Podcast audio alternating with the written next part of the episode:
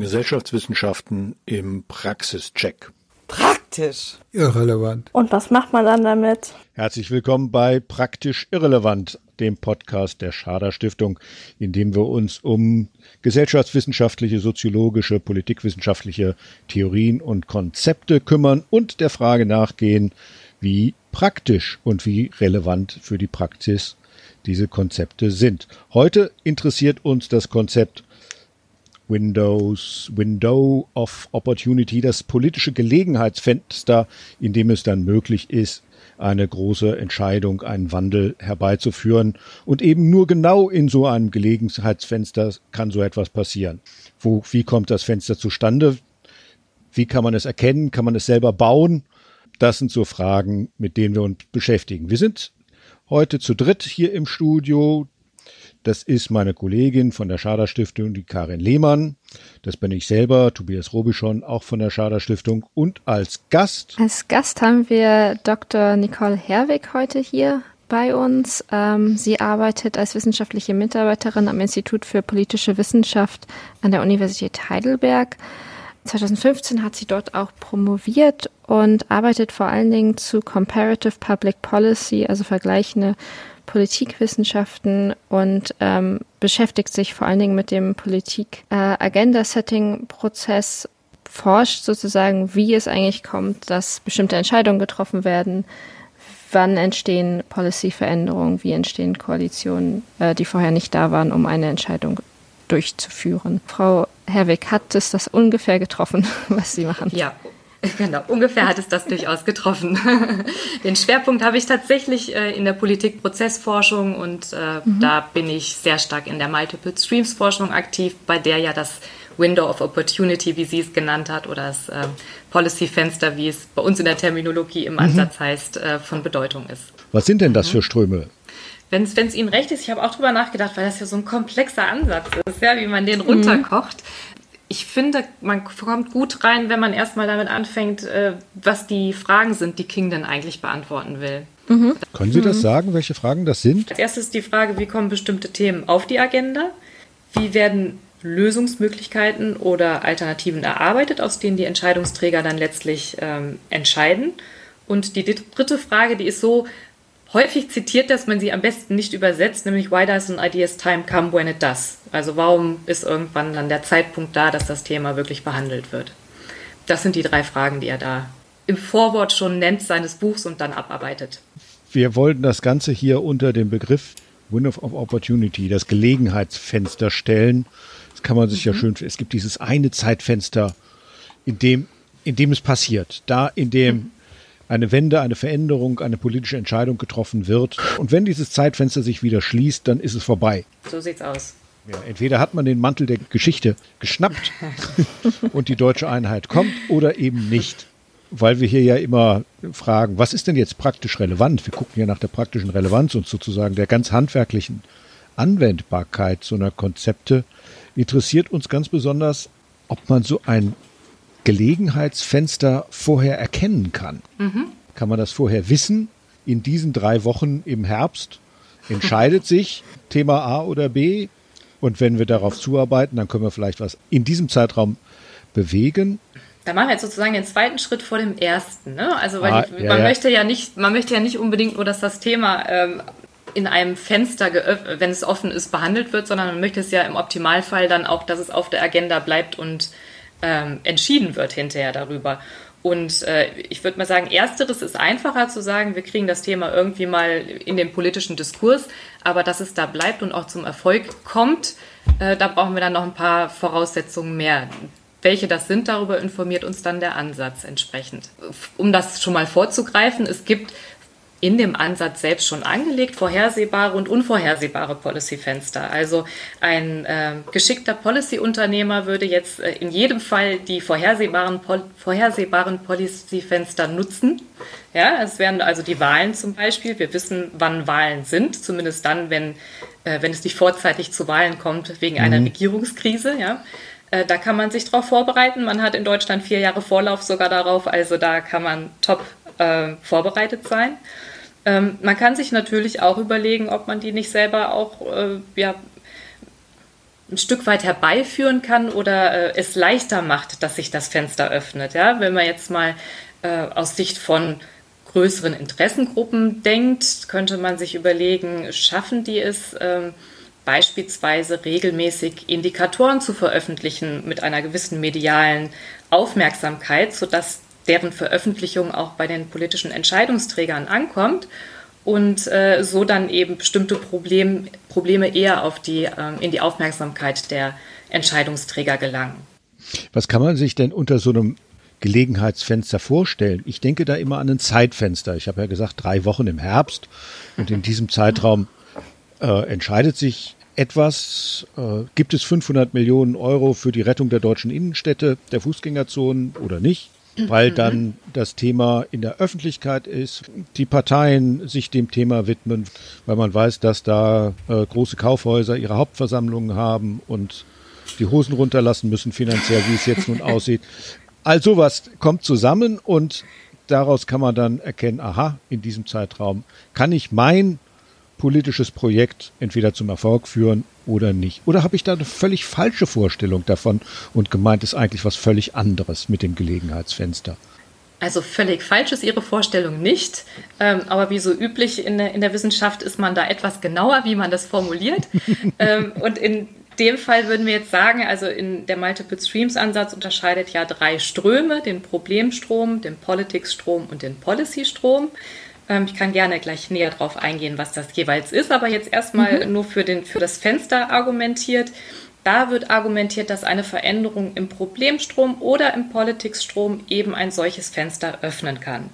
Das heißt, ein Problem wäre beispielsweise, wenn die großen Kaufhäuser jetzt ihre Hosen runterlassen und sagen, wir stehen kurz vor der Pleite und das sind ganz viele, dann wird das äh, entsprechend natürlich auch medial berichtet, gelangt in die Aufmerksamkeit der Entscheidungsträger und damit äh, können die dann ablesen, der Wirtschaft geht es deutlich schlechter, als wir vielleicht äh, dachten und da müssen wir gegensteuern. Ja? Also da haben wir dann ein, ein Problemfenster äh, möglicherweise. Ähm, ein Politics-Fenster wäre jetzt, wenn wir sagen, äh, es gibt jetzt ähm, Kampagnen von Interessengruppen, äh, die ja jetzt nochmal gezielt auf bestimmte Probleme, die beispielsweise aus der Corona-Problematik entstanden sind. Fünf Wochen ähm, geschlossen. Ähm, genau, ja, äh, aufmerksam machen und äh, die öffentliche Meinung spiegelt das auch ein Stück weit wieder, dass wir hier ein Problem haben und die Parteien sind da auch empfänglich. Ähm, dann haben wir ein, ein Politics-Fenster, was sich hier öffnen kann.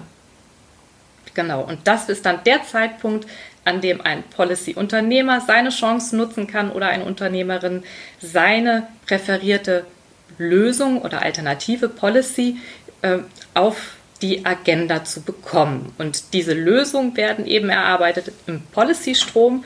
Da sind die Politikfeld-Spezialisten, Experten, die äh, wirklich problemlosgelöst versuchen, Alternativen zu erarbeiten. Also es geht äh, über viele Jahrzehnte oftmals. Denken Sie an das bedingungslose Grundeinkommen, was jetzt ja auch im Rahmen der Corona-Krise wieder an äh, Prominenz gewonnen hat. Das ist schon so lange äh, unterwegs, das wird immer wieder weiter ausgearbeitet. Äh, und jetzt haben wir es hier wieder, was, was da genannt wird von einigen und versucht eben dieses Fenster, was sich gerade öffnet, zu nutzen, um das Thema wieder auf die Agenda zu bringen. Und ist das dann nicht auch bezeichnend, dass sozusagen der Politikunternehmer dann versucht, seine Lösung, seine präferierte Policy an ein Problem zu hängen? Also es ist jeweils so zu formen, dass es zu diesem Problem passt. Unbedingt, ja. Also das finde ich äh, ist gerade auch das Charmante an dem Ansatz, dass wir hier nicht äh, die Idee von rationalen Problemlösen haben, sondern durchaus davon ausgehen, dass ähm, ein und dieselbe Policy als, als Lösung für die verschiedensten Probleme genutzt werden kann. Ich finde, ein Beispiel, wo das auch sehr deutlich wird, ist, wenn wir ähm, an den Ausbau des öffentlichen Personennahverkehrs denken. Da kann man einmal sagen, das ist die Lösung bei Verkehrsproblemen. Es ist aber auch die Lösung vielleicht bei Energieproblemen, wenn wir ähm, eine Ölknappheit haben, aber es ist äh, möglicherweise auch eine Lösung für, äh, für Umweltfragen, ja, weil wir damit die Luftverschmutzung in den Griff besser bekommen. Also das ist ein, eine Leistung, die hier auch Policy-Unternehmer durchaus bringen müssen, äh, um ihr Thema äh, auf die Agenda zu bekommen. Das konnte man ja in der Summe jetzt in der äh, heißen Corona-Phase sehr gut beobachten, allweil hieß es, wir stehen vor grundlegend komplett anderen, äh, grundlegenden Herausforderungen, alles muss anders werden und alle Politikunternehmer kamen mit den Ideen um die Ecke, die sie schon immer forderten. Also das, äh, das ist im Grunde eine der, der Kernüberlegungen ähm, bei dem Ansatz gewesen. Also wie King denn überhaupt dazu kam, dieses, diesen Ansatz auszuarbeiten. Ja, mhm. Also wie kommt es, dass es plötzlich plötzlich immer wieder dieselben äh, Themen auf die Agenda kommen, immer wieder die gleichen Vorschläge und warum braucht es manchmal einfach so lange, bis das Thema entscheidungsreif ist?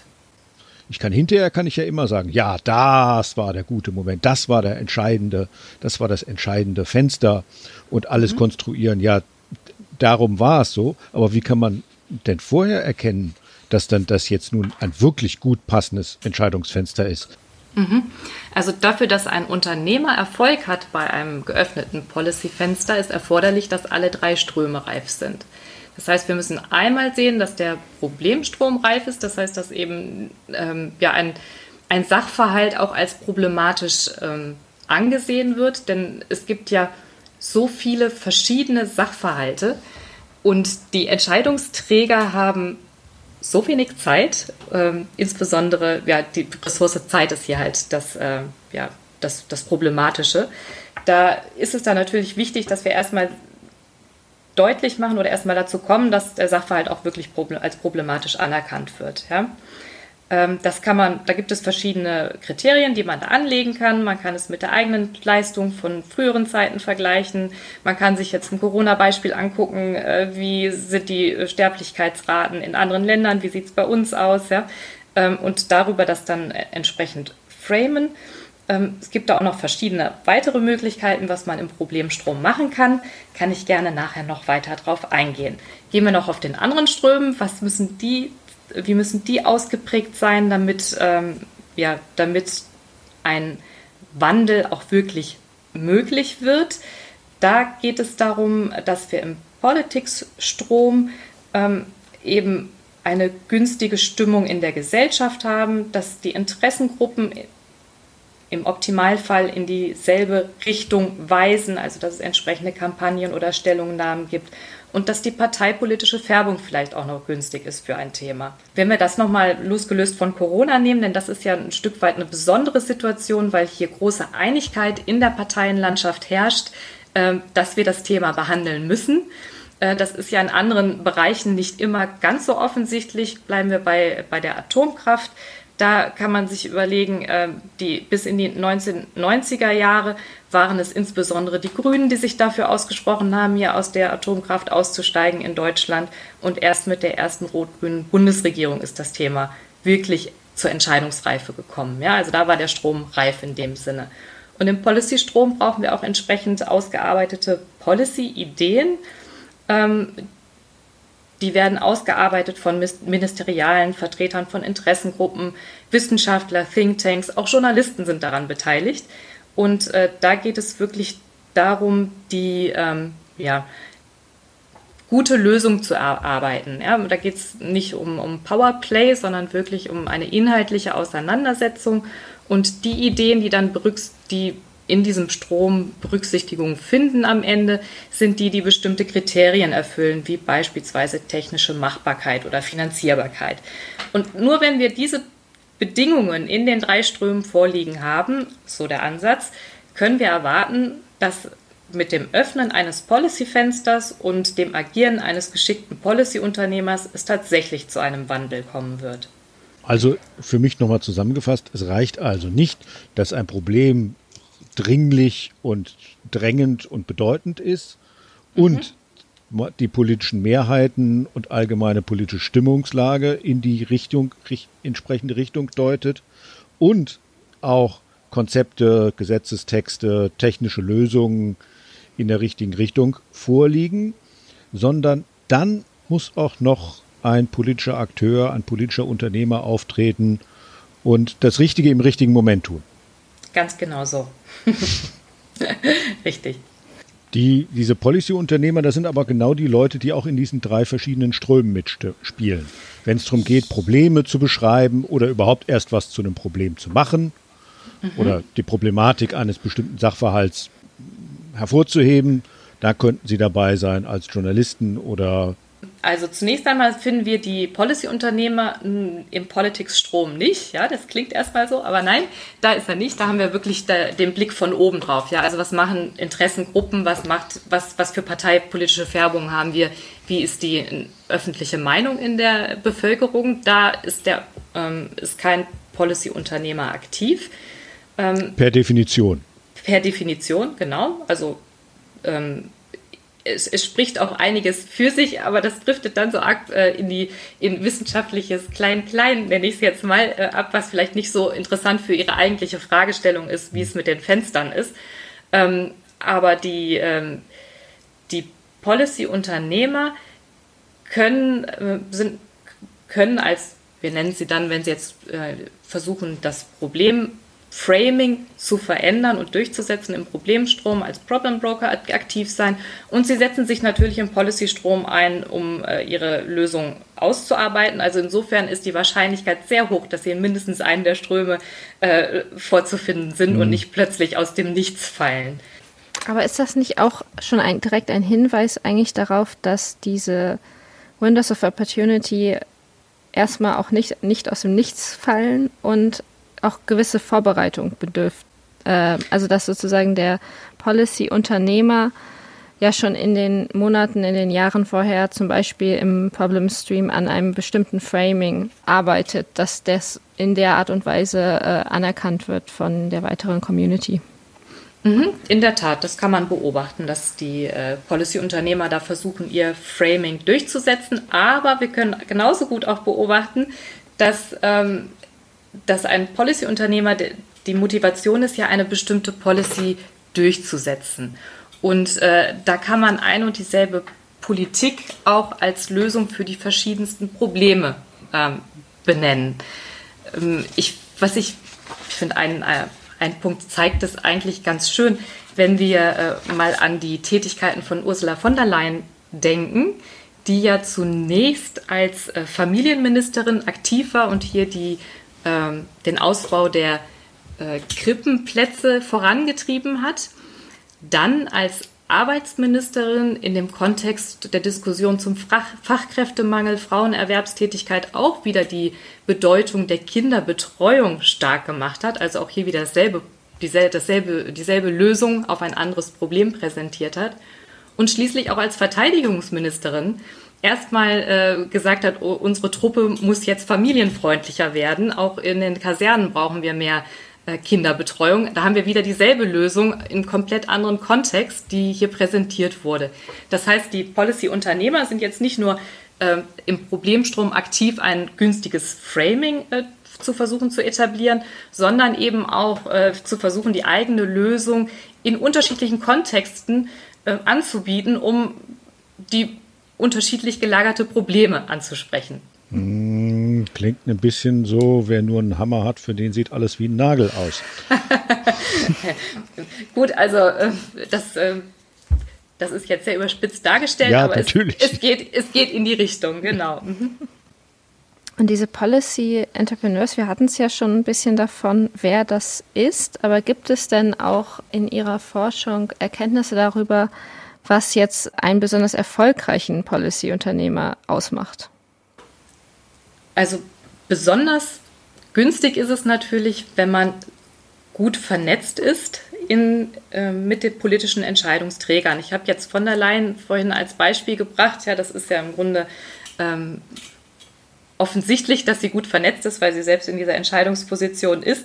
Aber wenn man natürlich Zugang zu Entscheidungsträgern hat, dann äh, ist das auch sehr günstig. Denken Sie beispielsweise an die Harz-Reform. Ja, äh, die heißen nicht ohne Grund Harz-Reform, weil äh, Harz eben die äh, von, von Bundeskanzler Schröder damals beauftragt wurde, entsprechende ähm, ähm, ja, Policies, Vorschläge auszuarbeiten und äh, die wurden dann da auch äh, umgesetzt. Und äh, das ist dann natürlich sehr günstig, wenn man ähm, eine gute, äh, gut vernetzt ist. Aber es ist auch Beharrlichkeit wichtig, ja, dass man also wirklich nicht nur kurzzeitig im politischen Prozess aktiv ist, sondern durchaus auch einen längeren Zeitraum, ähm, Zeithorizont mitbringt. Ähm, und Verhandlungsgeschick ist ja auch sehr wichtig, dass man da ähm, ja gut mit anderen kann und auch was anzubieten hat, ja, also dass man wirklich verhandeln kann, ähm, das hilft auch. Man sieht allerdings auch, das zeigen verschiedene Fallanalysen, dass äh, nicht ein Policy-Unternehmer die ganze Arbeit machen muss. Also teilweise sehen wir, manche Policy-Unternehmer sind stärker aktiv äh, dahingehend, das Thema überhaupt auf die Agenda zu bekommen. Wenn es auf der Agenda ist, dann ähm, wird es von jemand anderem im politischen Prozess übernommen, der dann die tatsächlichen Mehrheiten versucht zu generieren, mhm. um schließlich die Entscheidung auch durchzubekommen. Und ähm, wir hatten es ja vorhin schon mal von den Policy-Fenstern, da hatten Sie kurz angesprochen, dass sie ja sowohl sich öffnen können, äh, sehr vorhersehbar, als auch sehr, also quasi spontan, beziehungsweise durch ein externes Focusing-Event geöffnet werden können. Ähm, kann man da beobachten, dass äh, dann gewisse, gewisserweise die Policy-Unternehmer quasi ihre Vorschläge aus den Schubladen holen? Werden die dann nochmal nach dem, also bei einem Focusing-Event nochmal angepasst? Gibt es dann trotzdem innerhalb der Policy-Community nochmal einen Austausch? Okay, in diesem Moment müssten wir das jetzt nochmal anpassen? Ist das wirklich die richtige Lösung? Mhm. Können Sie darüber was erzählen? Ja, tatsächlich ist es so, dass man sich das mit dem Griff in die Schublade vorstellen muss. Ja, der, also in dem Ansatz gehen wir davon aus, wenn die, äh, wenn die Policy nicht bis zur Entscheidungsreife ausgearbeitet vorliegt, wenn sich das Fenster öffnet, ist es schon zu spät. Also anzufangen, nochmal zu überarbeiten mhm. oder möglicherweise was Neues zu erarbeiten, wenn sich ein Fenster öffnet, so lang bleibt es nicht äh, geöffnet, so lange sind die günstigen Voraussetzungen nicht da. Und wie lange sind günstige Voraussetzungen da? Also gibt es ja. Ideen zu? Also, hm, Meine Frage von vorhin, wie groß ist das Fenster? So typischerweise. Es, ja, ja. ja. Äh, das, ich wünschte, ich könnte es Ihnen sagen ähm, oder andersrum, ich würde es Ihnen dann wahrscheinlich verschweigen und das als Geschäftsmodell für mich entwickeln. Ja? Ähm, nein, also es, das kann man pauschal tatsächlich nicht, nicht sagen. Es gibt zwar mhm. Ideen dazu, wann ein Fenster größer ist oder kleiner und entsprechend länger oder kürzer geöffnet ist. Ähm, insbesondere im Zusammenhang mit Krisen zum Beispiel oder mit einem besonders starken ähm, Wahlausgang für, für, für eine Regierungskoalition, wenn die sehr markant ausfällt, dann ist die Annahme, dass wir hier ein größeres Fenster haben, ja, dass da also mehr äh, untergebracht werden kann an Vorschlägen. Mm, aber wenn Sie an die Harzreformen denken, das war ja ein vergleichsweise kleines Fenster, also ein Vermittlungsskandal. Und am Ende haben wir die größte Reform in der Arbeitsmarktpolitik seit, äh, seit der Wiedervereinigung. Ähm, also insofern hängt auch das sehr stark von den Fähigkeiten der Policy-Unternehmer ab. Ja, wie geschickt sind die? Also ein sehr geschickter Policy-Unternehmer kann, wenn die Ströme reif sind, auch ein, ein, ein eine Kleinigkeit nutzen, um eine wirklich große Veränderung in Gang zu setzen. Ähm, und einem Ungeschickten reicht vielleicht gar nicht äh, ein, ein sehr großes Fenster, einfach weil die Vernetzung nicht da ist oder das Verhandlungsgeschick möglicherweise. Also von daher äh, haben wir hier die Bedeutung ähm, von, von den Agenten, von den Akteuren, die hier nochmal zentral sind. Und äh, da wissen wir ja, wie unterschiedlich die Menschen und ihre Fähigkeiten ausfallen. Also deswegen gibt es hier immer noch das Überraschungsmoment. Warum ist es in dem jeweiligen äh, Prozess dann wirklich zu einer Veränderung gekommen oder eben auch die nicht? Die typische Aufmerksamkeitsspanne der Medien für irgendein Thema beträgt so ungefähr zwei Wochen. Dann ist dann dann haben es alle gehört und dann ist die Sache durch. Also wir hatten ja jetzt auch schon einige Hinweise, sage ich mal, wenn, wenn jetzt sozusagen man über praktische Anwendbarkeit nachdenkt, worauf Policy Entrepreneurs oder die, die es werden wollen, quasi achten müssten. Also, dass, dass sie lange vorab gut vernetzen, dass sie, dass sie arbeiten an der Problemdefinition, dass sie an ihren Lösungen arbeiten, die sie gerne äh, durchsetzen wollen. Ähm, wenn Sie jetzt einer kleinen NGO oder einem großen Kohleunternehmen oder wem auch immer etwas äh, empfehlen möchten, sozusagen, wie sie es gut schaffen könnten, dass ihre Lösung im Endeffekt, sollte es ein Policy Window geben, durchgesetzt wird. Was würden Sie ihnen empfehlen? Also be prepared, also vorbereitet sein ist das A und O, die die Lösung schon in der Schublade haben und ähm, durchaus auch den, den Problemstrom insofern im Blick haben, als dass man sich überlegen kann, gibt es da Zustände, die zu Problemen werden können. Und ich kann meine Policy als Lösung anbieten. Ja, also das Beispiel vorhin mit dem Personennah öffentlichen Personennahverkehr. Wo, wofür kann ich das alles als äh, Lösung darstellen? Und die Frage, ähm, kann ich möglicherweise selbst aktiv werden? Es gibt ja einige NGOs, denen es gelungen ist, weit berücksichtigte Indikatoren oder Berichte, die regelmäßig erscheinen, zu etablieren. Und äh, wenn die natürlich regelmäßig darüber informieren, wie, äh, ja, wie sich äh, bedeutende Indikatoren in ihrem Politikfeld äh, entwickeln, dann können wir davon ausgehen, dass die, äh, dass die gewählten Entscheidungsträger das Problem auch mitbekommen, ja, wenn man eine gewisse äh, mediale Resonanz hinbekommt. Das wäre äh, mal mit Blick auf die Ströme und generell jetzt, wenn man stärker auf die, die das Policy-Fenster fokussiert, da wirklich ähm, aktiv sein mit Blick auf Vernetzung, ja, dass man die wichtigen Entscheidungsträger kennt oder die zumindest den, den eigenen Namen kennen von, von den jeweiligen äh, ja, Interessengruppen oder den Vertretern davon oder den, von der NGO oder dem Kohleunternehmen. Ähm, und da dann versuchen, ja, einen Kanal zu etablieren, dass man da auch leichter äh, drankommt an die Entscheidungsträger. Aber ein sozusagen ein Ge äh, Gelegenheitsfenster herbeizuführen, das ist wahrscheinlich überhalb der meisten Policy Entrepreneurs. Ähm, Na, vielleicht erstmal erkennen, wo es wäre.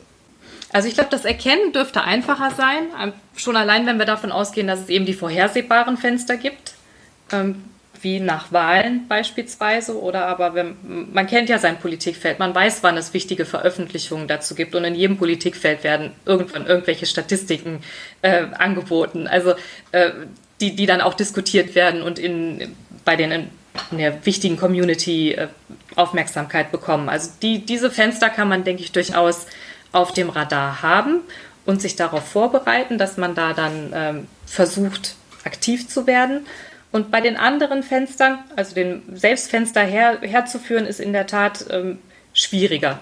Also ich würde nicht sagen, es geht gar nicht, ja, wie das Beispiel, dass man, was ich gesagt habe, dass man versucht hat, ähm, selbst irgendwelche Indikatoren zu etablieren. Mm, und viele Kampagnen von Interessengruppen sind ja auch erstmal Einzelne, die das initiieren, ja, in Gang setzen. Und dann nimmt es Fahrt auf und das ist dann der Punkt, wo der einzelne Policy-Unternehmer die Kontrolle, sag ich mal, verliert, weil dann ist man darauf angewiesen, dass da ein gewisses Momentum gibt, dass die öffentliche Meinung vielleicht auch noch mit anspringt und es dann ein Stück weit zu einem Selbstläufer wird. Aber es gibt durchaus die Möglichkeit, dass man versucht, äh, Voraussetzungen zu schaffen, die eben ein solches Momentum in Gang setzen könnten. Ja, das war also unser Gespräch mit Frau Herwig, die uns äh, ihren Policy-Ansatz äh, erklärt hat oder den Multiple Streams-Ansatz erklärt hat, mit dem sie viel arbeitet. Herr Robischon, was war Ihr Eindruck? Ja, ich habe was gelernt. Ich habe gelernt, dass die Politikwissenschaft den politischen Prozess in drei Ströme aufteilt, nämlich den Problemstrom. Da geht es um Aufmerksamkeit und darum, dass man seine Sicht der Dinge als Problem das geändert werden muss, anerkannt bekommt. Es gibt einen Policy-Strom, da wird darum gerungen, wie es denn sein könnte, wenn es anders sein soll, Lösungen, Konzepte, Rechtsfragen und so weiter und so fort. Und es gibt einen Politics-Strom, das sind dann die Mehrheiten und das politische Klima. Und in diesen Strömen aktiv sind Policy-Unternehmer, also politische Akteure im weitesten Sinne, die fleißig an ihren Themen und ihren Lösungen, Konzepten äh, arbeiten und deren der Rat für diese Policy-Unternehmer war, sie sollen sich vorbereiten auf die sich vielleicht mal öffnenden Gelegenheitsfenster. Gelegenheitsfenster haben wir auch gelernt, können einerseits ähm, sehr vorhersehbar kommen, beispielsweise durch Wahlen, andererseits äh, unvorhersehbar durch ähm, externe Ereignisse, die dann auf einmal ein Thema auf die Agenda bringen. Ähm, Frau Herwig hat dann auch gewisse äh, Empfehlungen für Policy-Unternehmer gegeben, ähm, was sie sozusagen machen sollten, um erfolgreich zu sein. Äh, Herr Robischon, Sie hatten es ja gerade schon angesprochen, gut vorbereitet sein, vor allen Dingen auch langfristig strategisch arbeiten, dass man äh, sein Problem in der Art geframed bekommt, wie man es sieht und im Endeffekt es dann schaffen, sein Problem oder sein Problemverständnis mit seiner präferierten Lösung zusammenzubringen. Da fand ich das, Ergeb äh, das Beispiel von Frau von der Leyen sehr spannend, dass äh, sie quasi ihre Kita-Lösung wirklich in jeder ähm, möglichen äh, Art und Weise versucht hat anzubringen, äh, quasi für verschiedene Probleme immer wieder diese eine Lösung auch ähm, untergebracht hat. Ja, der Ratschlag ist also, äh, sei vorbereitet und biete deine Lösung zu jedem sich anbietenden und gerade thematisierten Problem an, also wie die Nudel, die man an die Wand wirft. Nimm bei jeder sich bietenden Gelegenheit, nimm deine Nudel und wirf sie an die Wand und hoffe darauf, dass es sich, dass sie dann kleben bleibt. Das wäre dann also das Gelegenheitsfenster, also die günstige Gelegenheit, die sich ergeben hat. Ich wäre mal gespannt, das wollen wir jetzt auch gleich machen, wie sich denn diese politische Theorie, diese diese politische, diese Theorie des politischen Prozesses aus der Sicht eines Menschen darstellt, der in diesem Prozess selber wirkt, also Policy-Unternehmer ist. Und dazu werden wir jetzt gleich mit Frau Wenz vom BUND Berlin sprechen. Aber vielleicht erstmal zum Einstieg kurz äh, würde ich Sie vorstellen, Frau Wenz. Sie arbeiten seit 2014 als Agrarreferentin beim Bund für Umwelt und Naturschutz und haben politische Wissenschaft studiert, waren auch mal für die Ernährungs- und Landwirtschaftsorganisation der Vereinten Nationen tätig. Der BUND im Bereich Agrarpolitik, was sind da Ziele? Was macht der BUND da? Also was machen Sie? Also unser ganz großes Ziel ist eben der Umbau der Landwirtschaft. Im Bereich der Tierhaltung bedeutet es, wir wünschen uns oder wir arbeiten darauf hin, dass in Zukunft die Tierhaltung an die Fläche gebunden wird in Deutschland. Das heißt, dass nur so viele Tiere auch tatsächlich gehalten werden, wie wir hier auf unseren eigenen Flächen auch ernähren können, weil ja diese riesigen Futtermittelimporte, die wir momentan haben, gerade kamen ja neue Zahlen raus, wie stark das eben doch auch zur Abholzung des Regenwalds ähm, beiträgt. Das, das ist ein riesiges Problem, global gesehen, aber auch hierzulande. Denn das Ganze ist mit enormen Kosten verbunden. Wir halten zu viele Tiere und wir haben gar keine Flächen, wo wir die, Düng die Gülle ausbringen können. Das ist ein Problem. Und darum ist das eine unserer größten Forderungen im Bereich der Tierhaltung, eben in Zukunft weniger Tiere zu halten und die Tiere, die wir halten, dann auch tatsächlich besser zu halten. In Bezug auf die Europä europäische Agrarpolitik, da ist unser übergeordnetes Ziel, würde ich sagen, eben tatsächlich öffentliche Gelder auch ähm, nur für soziale und ökologische Leistungen auch auszugeben und nicht mehr für ein System, was ja den Landwirten schadet, den Tieren schadet, ähm, schlecht für die Umwelt ist und langfristig eigentlich mit enormen gesellschaftlichen Kosten verbunden ist. Wenn Sie sich so Ihre Arbeit übers Jahr oder über zwei Jahre hinweg anschauen, was strukturiert das so? Gibt es bestimmte Ereignisse, auf die, zu, auf die Sie hinarbeiten? Ja, einerseits gibt es bestimmte Ereignisse, auf die wir hinarbeiten und andererseits gibt es eben auch, naja, Ereignisse, die wir ganz konkret auswählen, weil wir denken, okay, hier ist es beispielsweise ein politischer Anlass, hier ist es möglich, ähm, auch Aktivitäten durchzuführen, die dann auch öffentliche, öffentlich wahrgenommen werden. Das Beispiel ähm, wäre hier die deutsche Ratspräsidentschaft. Da haben wir im Vorfeld eine Publikation rausgegeben, aber wir haben auch an dem ersten Tag ähm, praktisch eine, eine sichtbare Aktivität auf der Straße durchgeführt und diesen Termin, den haben wir eben vorher ganz klar ähm, identifiziert. Weil Sie sich zu diesem Termin die entsprechende öffentliche Aufmerksamkeit erwartet haben, um das, um Ihr Thema zu platzieren.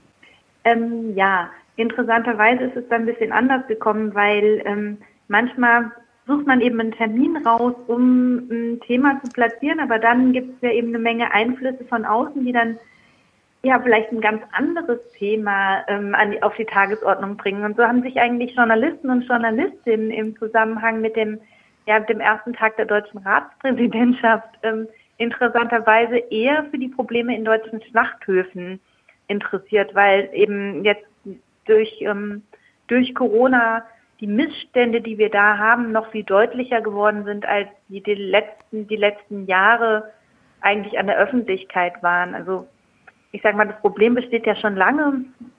ich würde sagen, soweit ich es überblicke, gibt es schon die letzten 15 Jahre etwa mm, immer wieder Presseberichte darüber. Aber das Problem ist eben jetzt durch Corona hochgekocht. Und so kam es, dass eben die Presse sich sehr stark dafür interessiert hat und weniger eigentlich dafür, ja, was will Frau Glöckner jetzt eigentlich in Bezug auf die europäische Agrarpolitik ähm, nach Brüssel melden? Was will da die Bundesregierung? Was wird da passieren? Und ähm, ja, das fand ich eigentlich ziemlich, ziemlich interessant. Und da habe ich gemerkt, ja, die Dinge sind eben nicht immer so planbar. Und ähm, natürlich versuchen wir immer vorab in der Jahresplanung auch ich sag mal, den politischen Anlass zu identifizieren, aber naja, in der Realität ähm, ist es dann eben ganz oft anders und da entstehen eben ja Fenster und Möglichkeiten, vielleicht politische, äh, politische Entscheidungsprozesse eben anders zu beeinflussen, als man es ursprünglich geplant hat. Auf einmal entsteht so ein Fenster. Was müssen Sie dann denn da in so einer Situation vorbereitet haben? Was müssen Sie denn da liefern, um tatsächlich diese Gelegenheit wahrnehmen zu können? Natürlich müssen wir den Moment dann konkret vorbereiten, aber das ist jetzt nicht eine Diskussion, die für uns überraschend kommt, weil politische Forderungen zu de dezentralen Schlachtstrukturen, zu ja, kürzeren Transportwegen, zu besseren Arbeitsverhältnissen, die das fordern wir im Grunde schon lange. Das war jetzt für uns keine, sag ich mal, neuen Forderungen, die wir entwickeln mussten. Aber was sich eben ergeben hat, war ja das Zeitfenster, eben diese Forderungen dann auch tatsächlich zu stellen. Wenn Sie jetzt die Gelegenheit haben und vermutlich die Stimmung so ist, hm, die haben recht mit ihrer Problembeschreibung, da müssen wir was machen, dann stellt sich doch sofort die Frage, was kann man denn machen? Was wäre denn jetzt sinnvoll und vernünftig? Sind Sie da gefordert, praktische Vorschläge in der Tasche zu haben? Ich denke, das wird auf jeden Fall ein Thema sein, was in der Zukunftskommission Landwirtschaft auch ganz konkret diskutiert ähm, werden wird, bei dem eben verschiedene Verbände, also nicht nur Umweltverbände, aber auch Tierschutzverbände und ähm, Bauernorganisationen und andere Akteure jetzt eben an einem Tisch sitzen. Und da ist dann tatsächlich auch der Moment, um sich ähm, ja eben auf bestimmte Positionen ähm, zu einigen. Und das ist was, was ich auch sozusagen noch nicht so lange beobachtet, dass wir jetzt tatsächlich seit diesem Jahr ähm, auch zu bestimmten agrarpolitischen Themen tatsächlich ähm, Konsens gefunden haben mit den Bauernorganisationen, obwohl es ja eigentlich im letzten Jahr, sag ich mal, ganz anders aussah und es ja eher so gewirkt hat, als wäre da ähm, die Spaltung größer als je zuvor. Und haben Sie denn das Gefühl, dass sich da die öffentliche Meinung in den letzten, sagen wir mal, zehn Jahren geändert hat? Ich bin mir relativ sicher, dass sich da ähm, tatsächlich auch viel getan hat, weil wir sind ja gerade an einem Punkt, dass ja die Gesellschaft eigentlich die Tierhaltung, wie wir sie haben, wie sie gängig ist in Deutschland, im Grunde genommen ablehnt. Also da gibt es ja immer wieder wieder Umfragen, die zeigen, ja, eigentlich wollen die Menschen, dass die Tiere in Deutschland anders gehalten werden. Und ähm, ja, dann gibt es immer das Gegenargument, gerade von Seiten der Politik, na ja, sie müssen es ja nicht kaufen, wenn sie es blöd finden, könnten sie eigentlich dann beispielsweise Bioprodukte kaufen. Wir haben aber ja eine Situation, dass eben das Fleisch gar nicht gekennzeichnet ist und aus meiner Sicht brauchen wir einen ganz klaren gesetzlichen Rahmen, denn mit Freiwilligkeit sind wir hier die letzten Jahre nicht weit gekommen und jetzt können wir nicht die Verantwortung nur an Verbraucherinnen und Verbraucher schieben. Hm, ich würde gerne nochmal auf das Gelegenheitsfenster jetzt bei der Fleischproduktion Corona mhm. äh, zurückkommen. Das ist ja genau das, was uns interessiert. In der politischen Theorie gibt es diese Gelegenheitsfenster und das sind die Momente, wo tatsächlich politische Veränderungen stattfinden kann. Sie haben jetzt das gerade so beschrieben. Ja, es ist ein Gelegenheitsfenster, da können wir unsere politischen Forderungen äußern. Dann klang es aber so, dass es viel wichtiger, ihnen viel wichtiger sei, diesen politischen Schulterschluss mit den Bauern herzustellen, als jetzt nun dafür zu sorgen, dass ihre Forderungen jetzt in der Kurze der verfügbaren Zeit auch ja, vielleicht mindestens teilweise umgesetzt werden. Äh, oder ist das nicht möglich? Ist dieses Gelegenheitsfenster nur etwas, was einem Gelegenheit bietet, seine Position öffentlich darzustellen, aber keine Gelegenheit, tatsächlich politische Regeländerungen herbeizuführen? es sind, glaube ich, zwei verschiedene Prozesse. Das eine ist sozusagen die Diskussion in der Zukunftskommission Landwirtschaft und das andere ist ja tatsächlich, mh, hm, da, da, da, da, dafür kann ich, glaube ich, Frau Klöppner gar nicht so stark kritisieren, weil ich finde, ähm, sie hat wenig umgesetzt in ihrer Amtszeit, aber für die Arbeitsverhältnisse in Schlachthöfen ist sie politisch tatsächlich ähm, nicht verantwortlich.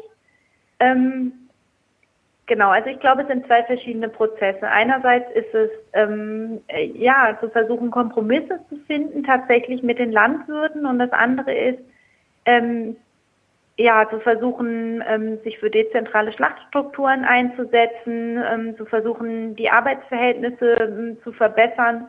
Und das ist tatsächlich was, ja, wo es im Moment die Möglichkeit gibt, ähm, das politisch nachzuhalten, aber wo wir auf jeden Fall auch die Zeit vor der nächsten Bundestagswahl nutzen werden, um praktisch auch an dem Thema dran zu bleiben und ähm, zu versuchen, hier auch noch in Entscheidungsprozesse mit reinzugehen. Und ich denke, ähm, das wird auf jeden Fall eine Möglichkeit sein, wenn es dann darum geht, auch tatsächlich ähm, ja nochmal zu schauen, was könnte in einem Koalitionsvertrag ähm, festgelegt werden, dann müsste das aus meiner Sicht auf jeden Fall ein Thema sein und dafür werden wir uns auch einsetzen.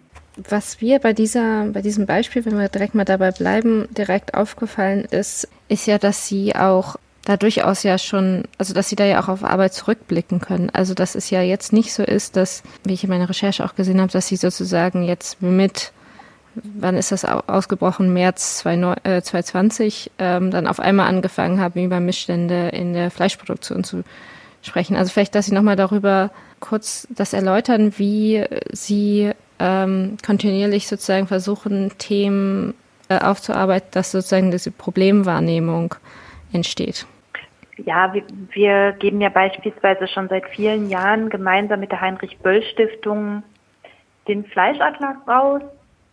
Da, darin haben wir schon seit vielen Jahren versucht, auf die Missstände der Fleischproduktion in Deutschland, aber auch international aufmerksam zu machen. Und wir haben immer wieder sozusagen versucht, mit Recherchen, mit Studien, ähm, ja, mit dem Thema tatsächlich ähm, an die Presse zu gehen und die Öffentlichkeit ähm, zu informieren. Und ich glaube, wir haben da eine ganz sinnvolle Strategie gewählt, weil wir einerseits Konsumenten und Konsumentinnen adressiert haben, um die tatsächlich auch dazu zu bringen, eben weniger Fleisch zu essen und dafür aber Fleisch aus besserer Haltung. Und wir haben andererseits eben auch immer wieder versucht, hm, politische Entscheidungsprozesse ähm, zu beeinflussen und haben ähm, da an Terminen teilgenommen, waren in der Borchardt-Kommission, haben immer wieder bei Verbändekommentierungen mitgemacht, haben versucht, öffentlichen Druck aufzubauen, ähm, beispielsweise wenn es um den hohen Einsatz von Antibiotika geht, wenn es um Fer Ferkelkastration geht, Lügenschreddern und, und sehr viele andere Themen. Und da haben wir, glaube ich, einen Beitrag geleistet aus ähm, Umweltsicht ähm, auf die Missstände in der Tierproduktion hinzuweisen. Wie ist denn Ihr Eindruck? Äh, Sie haben beschrieben, in den letzten Jahren hat sich einen, gab es da einen deutlichen Stimmungswandel. Ist das etwas, was so schleichend über Zeit passiert oder gibt es da bestimmte Wendepunkte, Ereignisse oder eine Phase, wo etwas intensiv diskutiert wird? Wie stellt sich das aus Ihrer Wahrnehmung dar? Ich glaube, es gibt beides. Also wir haben, wenn wir uns Statistiken angucken, seit vielen Jahren einen kontinuierlichen Rückgang im Fleischkonsum. Wir haben eine massive Nachfrage eben nach vegetarischen Produkten. Wir haben einen ganz großen Trend nach veganer, hin zu veganer Ernährung und, und anderen Ernährungsformen, die eben ja tierische Produkte ähm, nur noch in geringerem Maße zu sich nehmen. Wir haben aber auch Brüche, also ähm, Lebensmittelskandale beispielsweise führen dann immer zumindest eine Zeit lang dazu, dass die Leute eben bestimmte Produkte nicht mehr kaufen und dass sie eben weniger beispielsweise Fleisch oder Milch konsumieren. Ich glaube, es gibt beides. Und wie ist das auf politischer Ebene? Gibt es da, auch da erleben Sie da so Wendepunkte? Hm, da erlebe ich die Wendepunkte tatsächlich ähm, sehr langsam. Aber ich bin da vielleicht auch zu stark Campaignerin, dass ich dann natürlich mir ähm, schnelle ähm, Erfolge wünsche. Aber auch da gibt es natürlich ähm, kleinere Erfolge. Also mir persönlich reichen die dann oftmals nicht aus. Wir fordern ja seit Jahren ähm, eine staatliche Kennzeichnung. Jetzt sind beispielsweise die ja, die Discounter in den letzten ähm, Jahren vorangegangen und haben gesagt, okay, wenn der Staat sozusagen nicht dafür sorgt, dass das Fleisch gekennzeichnet ist, Verbraucherinnen und Verbraucher wollen es aber, so machen, dann machen wir das. Das sind nicht die politischen Erfolge, die ich persönlich mir wünsche, mm, aber es gibt auf jeden Fall eine Veränderung. Und wann passieren solche kleinen Erfolge? Also Sie sagen, Sie sind Campaignerin, arbeiten ja für genau solche Veränderungen. Ist das mühselig, ernährt sich das Eichhörnchen klein, klein, winzige Schritte oder passiert es auf einmal, Sie hören, hm, was machen die denn da? Hätten wir ja nie damit gerechnet, schon gar nicht jetzt. Also für mich, ähm, für mich stellt es sich tatsächlich so dar, ähm, mühselig, ich würde sagen mühselig, ernährt sich das Eichhörnchen. Aber wir haben es ja tatsächlich geschafft in den letzten Jahren, ähm, dass jetzt Parteien ähm, ernsthaft über, über eine Abgabe für, für Fleisch und für den Umbau der Tierhaltung diskutieren. Das sind ja schon Prozesse, das haben verschiedene Organisationen immer wieder gefordert und sie haben immer wieder darauf hingewiesen, dass ähm, die externen Kosten der Fleischproduktion eben sehr hoch sind und das Fleisch deshalb nicht so billig ähm, sein kann. Und, und jetzt wird es in der Öffentlichkeit tatsächlich momentan relativ stark diskutiert. Das sind erste Erfolge auf jeden Fall. Auch ähm, die Fleischkennzeichnung, ähm, das sind ganz kleine Erfolge. Wir haben beispielsweise seit Jahren gefordert, andere Verbände haben sich dem angeschlossen und ja, die, die, wie ich schon gesagt habe, die Discounter waren eigentlich schneller als die Ministerin, aber die bringt es jetzt zumindest auf europäischer Ebene voran, was ein ganz, ganz großer Schritt ist. Denn bei der Eierkennzeichnung hatten wir ja auch die Initiative aus Deutschland, das hat Renate Künast damals noch gemacht als Ministerin. Und jetzt haben wir eben in ganz Europa eine Kennzeichnung von Eiern, sodass Verbraucherinnen und Verbraucher die Haltung erkennen können. Ähm, das, das sind auf jeden Fall Erfolge. Kürzlich hat mich unser alter Vorsitzender angerufen und hat mir dafür gratuliert, dass jetzt endlich die Mastanlage, eine Mastanlage in Brandenburg ähm, tatsächlich auch verboten wurde. Aber das sind ganz lange Wege. Also ich habe mich geschmeichelt gefühlt, dass er mich anruft, aber der Prozess, der läuft schon seit 16 Jahren. Also nur um, um zu zeigen, wie lang sowas tatsächlich dann auch dauern kann. Das halte ich für mhm. sehr mühsam. Und wenn man solch, solche Konzeptvorschläge anguckt, wie zum Beispiel diese Fleischabgabe, von der Sie sprachen, mhm. oder die Fleischkennzeichnung, wer macht sich denn da die Gedanken darüber, wie sowas praktisch aussehen kann?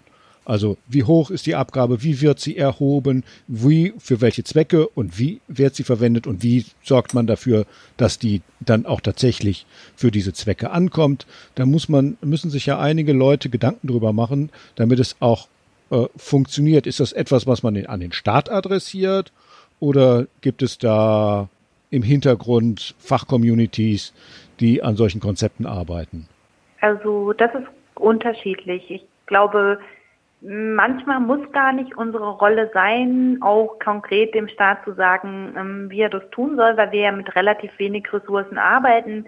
In anderen Fällen ist es dann gut, eben ein wissenschaftliches Gutachten schon auf den Weg zu bringen, um zu zeigen, was möglich ist, ist dass es juristisch legal ist und dass es umsetzbar ist. Mm, da bieten sich dann eben ja unabhängige Forschungsinstitute an. Das ist auch eine Möglichkeit. Beispielsweise bei der Fleischkennzeichnung haben wir ganz stark mit anderen Verbänden, mit Tierschutzverbänden zusammengearbeitet, weil da eben dann ja mehr ähm, Expertinnen und Expertenwissen da ist, ähm, wie genau sozusagen in welcher Stufe ein Haltungssystem aussehen soll, damit es eben den, für die Tiere gut ist und dass es auch für die Umwelt gut ist. Und da finden eben ja, die Aktivitäten auf unterschiedlicher Ebene statt. Als Ableitung für die Policy-Unternehmer ähm, gab es da ja dann zum Beispiel die Empfehlung, sich gut zu vernetzen, sich äh, gewisse Sachen schon mal vorzubereiten, also sozusagen, dass man sie dann in der Schublade fertig hat, wenn sich so ein Policy-Window öffnet, informelle Beziehungen herzustellen. Ist das denn sozusagen so in dieser Arbeit oder diesen Empfehlungen, die man vielleicht aus einem eher deskriptiven Modell ähm, ableiten kann, sind das denn auch ähm, Empfehlungen, die sich bei Ihnen sozusagen decken mit dem, was Sie so aus Ihrer Arbeit kennen, was sozusagen hilft, äh, um erfolgreich Policy voranzutreiben? Aus meiner Sicht ist das eigentlich, aus meiner Sicht ist das eigentlich sozusagen das zentrale Werkzeug. Ne? Und natürlich ist man nicht mhm. mit jeder Person auch total gut selber vernetzt, aber dann ähm, ist natürlich immer wichtig auch zu wissen, hm, wen kann man fragen, wie kommt man an Kontakte und ähm, das, das ist absolut zentral. Ähm, ist aber ja auch trotzdem was, was nicht jedem so liegt. Ne? Also dann sind natürlich auch die Leute bei uns im Verband ähm, unterschiedlich vernetzt oder in, in unterschiedliche Bereiche unterschiedlich gut vernetzt. Einige eher äh, kennen dann eher alle NGO-Kolleginnen und Kollegen, kennen alle in den Landesverbänden andere Kollegen und Kolleginnen kennen eher viele Leute in politischen Parteien. Und insofern, ähm, ja, ist es aber was, was man dann, glaube ich, einfach unterschiedlich gut, untereinander gut austauschen muss, ähm, weil eben nicht eine Person ähm, das alles abdecken kann, auch wenn es natürlich eine Empfehlung ist, die jetzt erstmal sehr gut klingt, aber ähm, ja, natürlich gibt es immer Bereiche, ähm, in denen man dann im, im bestimmten Moment denkt, Mist, würde ich hier jemanden kennen, würde mir das jetzt helfen, aber natürlich ist es nicht immer möglich. Ja, gut. Dann würde ich sagen, dann schließe ich hier erstmal und bedanke mich ganz herzlich. Ja, okay, Gute, ganz herzlichen Dank. Dank. Tschüss. Ja, was haben wir gelernt? Wir haben gelernt, dass Frau Wenz vom BUND eigentlich ziemlich genau nach der politikwissenschaftlichen Theorie arbeitet. Sie konzentriert sich auf die Problemwahrnehmung und es werden auch eigene Berichte, Zahlen veröffentlicht, sodass immer wieder die Perspektive, eigene Perspektive auch thematisiert werden kann. Sie ringt vor allen Dingen als Campaignerin um öffentliche Aufmerksamkeit. Das Feld Policy Stream steht nicht im Fokus. Die Konzepte und Lösungen und rechtlichen Fragen werden eher von Partnern, Partnerorganisationen, Bündnispartnern bearbeitet. Genau, also man kann eigentlich sehen, dass sie sich strategisch äh, aufstellen, dass es auf lange Sicht angelegte Arbeit ist, also dass die sich auch mit Bilden von Koalitionen, von Kontakten beschäftigt. Ähm, ich denke, was auch rausgekommen ist, ist, dass das Nutzen von Gelegenheitsfenstern gar nicht so einfach ist. Also sie beschrieb äh, die Corona-Tönnies-Skandallage, äh, ähm, wo sie durchaus es geschafft haben, The Themen auch äh, anzubringen. Der Fokus war natürlich etwas anders. Da ging es eher um Arbeitsrecht als jetzt um Tierwohl. Ähm, aber sie konnten es nutzen, um neue Koalitionen zu bilden. Sie konnten es allerdings jetzt nicht unbedingt nutzen, um jetzt für das Tierwohl neue Entscheidungen äh, in ihrem Sinne ähm, zu durchzusetzen. Ja, man merkt auch Gelegenheitsfenster so im so Sinne der politikwissenschaftlichen Theorie sind scheinen rar zu sein.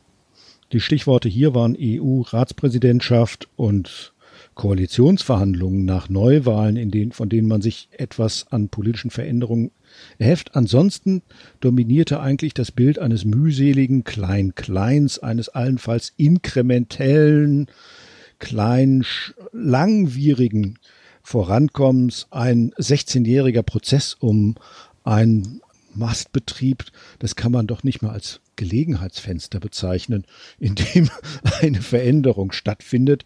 Nicht Wendepunkte scheinen so ihre Arbeit zu bestimmen, sondern vielleicht plötzlich auftretende Phasen öffentlicher Aufmerksamkeit, bei denen man dann seine Nudel an die Wand wirft, sein Thema, seine Problemwahrnehmung, seine Lösung aufzeigt und versucht auch zu Wort zu kommen und ein bisschen Einfluss zu gewinnen. Wie ist denn die praktische Bedeutung dieses Konzeptes Gelegenheitsfenster tatsächlich? Ist es nicht eher etwas, mit dem man dann im Nachhinein den Wandel erklären kann, als ein Konzept, dass es dem politisch Handelnden hilft, ihre knappen Ressourcen möglichst gewinnbringend einzusetzen? Was meinen Sie, Frau Lehmann? Wenn man sich anschaut, quasi was für Empfehlungen abgeleitet werden aus dem Konzept, dann deckt sich das doch sehr auch mit dem, was tatsächlich gemacht wird, mit dem, was auch die Frau Wenz als sinnvoll erachtet hat, also Coalition Building, ähm, das Problem so zu frame, was, wie man das möchte.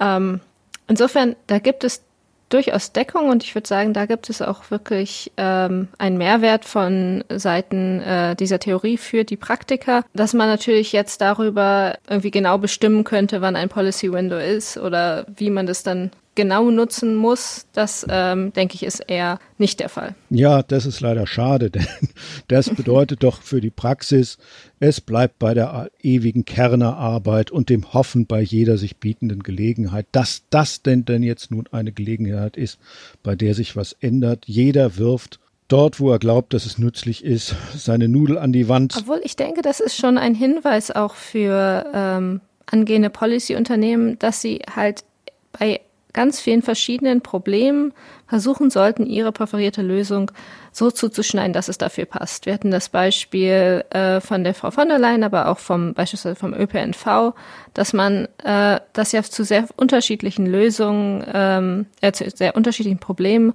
als Lösung präsentieren kann und dass das ja auch eine Aufgabe des Policy-Unternehmers ist, zu schauen, okay, was sind Themen, die äh, Probleme, die jetzt gerade salient werden und wie kann ich meine Lösung, die ich sowieso jetzt schon die ganze Zeit durchsetzen wollte, aus verschiedenen Gründen.